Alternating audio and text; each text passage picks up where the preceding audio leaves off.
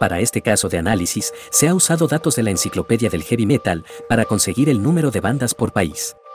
Y se ha sacado la medida de la felicidad de la gente por países de la encuesta World Happiness Report de 2022, que es una encuesta desarrollada año con año por las Naciones Unidas. Te dejo ambos enlaces en la descripción. Por cierto, la Enciclopedia del Heavy Metal es un proyecto bien interesante realizado por una pareja de Montreal desde el 2002 y vienen recopilando un directorio con miles de bandas exclusivamente de heavy metal. A día de hoy, tienen indexadas nada más y nada menos que 4.765 bandas solamente de España y 3.907 de México.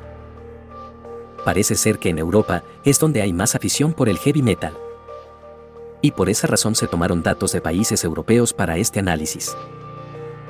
Pero veamos qué tiene que ver el número bandas de heavy en un país y su posición en el ranking de felicidad. Resulta que al construir un gráfico de puntos, posicionando en él todos los países europeos según los ejes, número de bandas y nivel de felicidad, el resultado es sorprendente. Claramente hay una correlación lineal entre ambas dimensiones. Es decir, en los países con más bandas metaleras, sus ciudadanos manifiestan ser más felices. Pero cuidado. También es perfectamente válido decirlo del revés. Los países en donde la gente se siente más feliz, hay más bandas metaleras. Y es que resulta que ambas afirmaciones son ciertas. ¿Por qué en ningún momento hemos mencionado una relación de causa y efecto? Es decir, que haya más bandas porque la gente sea más feliz, ni tampoco que la gente sea más feliz porque haya más bandas de heavy simplemente son variables relacionadas que, cuando una sube, la otra normalmente también lo hace.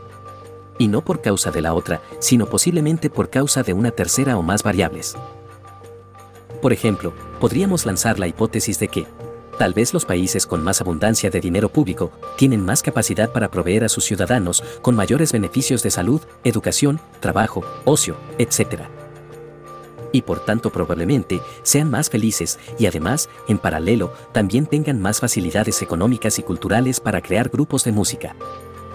Vaya, es un ejemplo. Para acabar, debo decir que aunque parezca bastante obvio este ejemplo de las bandas, no siempre es fácil evitar asignar relaciones de causa y efecto en multitud de correlaciones que vemos a diario. Desafortunadamente, es algo que incluso a veces se usa de forma malintencionada para poner a ciertos sectores de la opinión pública en contra de otros. Como en el ejemplo extremo de la gente que cree que los negros tienen algo inevitable en ellos para ser menos prósperos económica y laboralmente que los blancos, porque los datos mundiales allá donde los busques muestran normalmente una correlación alta y persistente entre pobreza y color de piel. Todos fallamos alguna vez al año, realizando alguna de estas inferencias erróneas de causalidad en base a datos correlacionados. Espero que ahora estés un poco más alerta de este importante y peligroso sesgo cognitivo. Ah, y por cierto, a pesar de lo que acabo de decir, por supuesto que existen relaciones de causa y efecto entre variables observadas en sociología, medicina, historia, economía, etc. Pero hay muchas más correlaciones no causales que causales. Entonces simplemente hemos de ser muy precavidos. Datófilos. Buscamos, analizamos y compartimos datos. Escúchanos en YouTube, Telegram o en tu app de podcasts.